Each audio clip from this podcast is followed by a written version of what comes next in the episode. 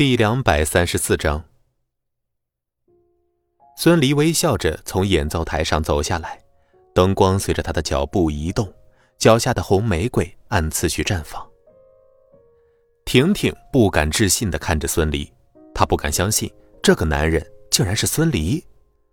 看着孙离一步步从演奏台上走下来，她使劲的摇着头：“不，不不不不不，不可能是他。”怎么会是孙离？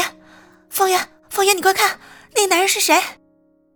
方圆轻声道：“孙离。”此时，眼泪不停的在方圆的眼中打转，他倔强的没有让他们留下来。他觉得心脏突然被一抽而空。他看着孙离不急不躁、轻缓的踩着红玫瑰花瓣走向同样震惊不已的秦可兰。孙离笑着递过一朵红玫瑰。可兰，孙离，真的是你？饶是秦可兰习惯冰冷对人，此时也再也冷静不下来了。孙离继续举着玫瑰说道：“ 是我，意外吗？”这么说，鹏展集团幕后老板是你？是我呀，还有问题吗？有问题吗？当然有问题。秦可兰有一肚子的话要问，她不明白，一个人怎么会有两种截然不同的气质？一个是小保安，一个是深邃质感十足的气质男人。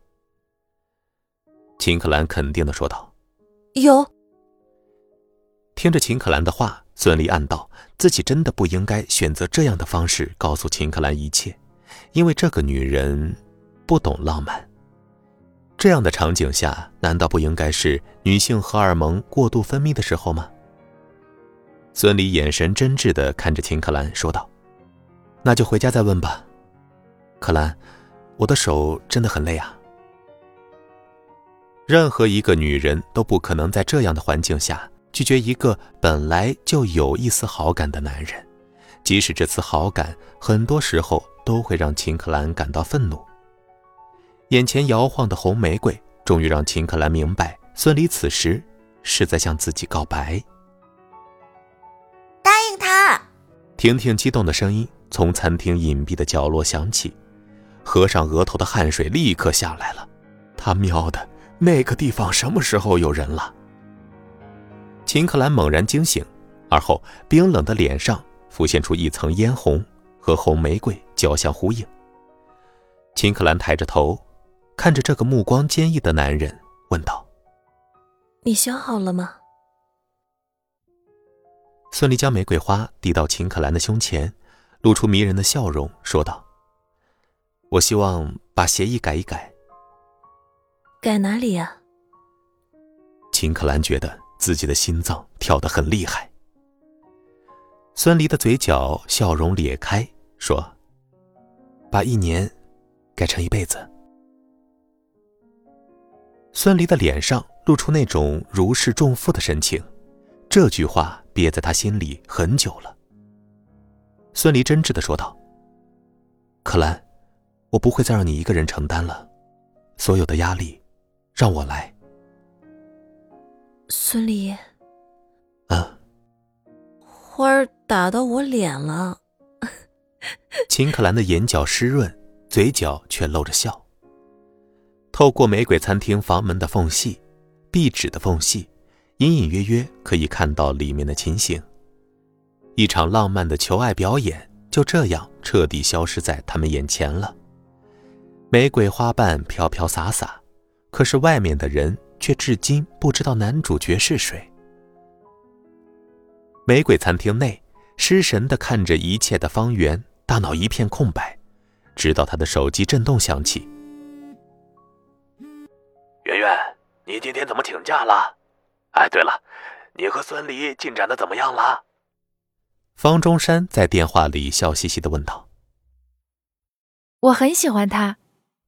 方圆淡淡的说道，飘零的玫瑰花瓣印在他的眸子中，随着泪光闪动。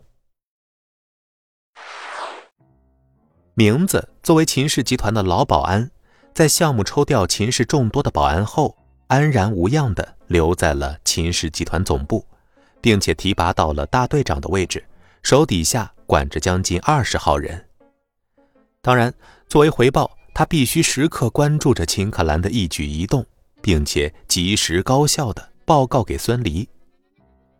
十七号，秦可兰刚走进秦氏集团的时候，明子的眼睛就盯上了他。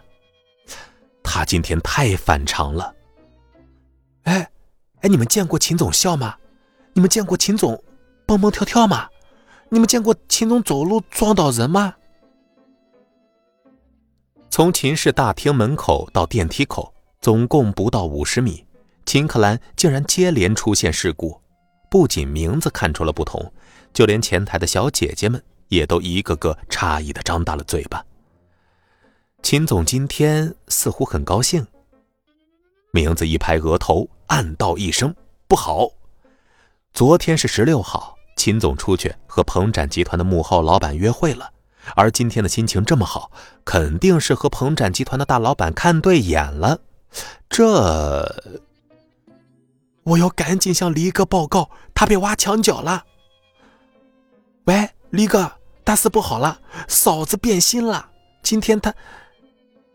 稍后，宁子傻愣愣的看着被挂断的手机，喃喃自语道：“我说错什么了？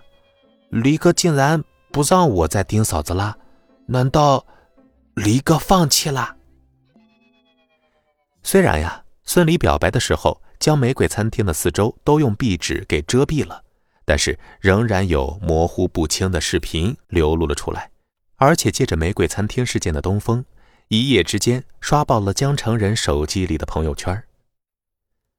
秘书小宋将手里的文件递给秦可兰，看着秦可兰不由自主露出的微笑，更加验证了他心中的猜测。虽然名义上小宋是秦可兰的秘书，但是对于朋友极其稀少的秦可兰而言，小宋更可以说是她的闺蜜了。而小宋在和秦可兰相处的过程中，也可以谈论一下除却工作以外的话题。小宋这会儿压着心底的激动问道：“秦总，昨天玫瑰餐厅那个是不是你啊？”本集播讲完毕，感谢您的收听。